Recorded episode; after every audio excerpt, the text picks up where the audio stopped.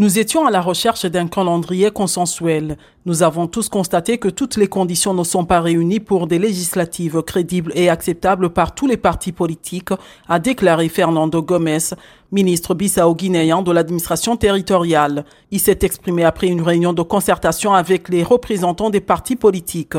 Selon une source proche du bureau d'appui technique du processus électoral, des problèmes logistiques sont à la base de ce report. Ils attendent l'arrivée du matériel électronique et la fin de la saison des pluies pour commencer l'enrôlement des électeurs.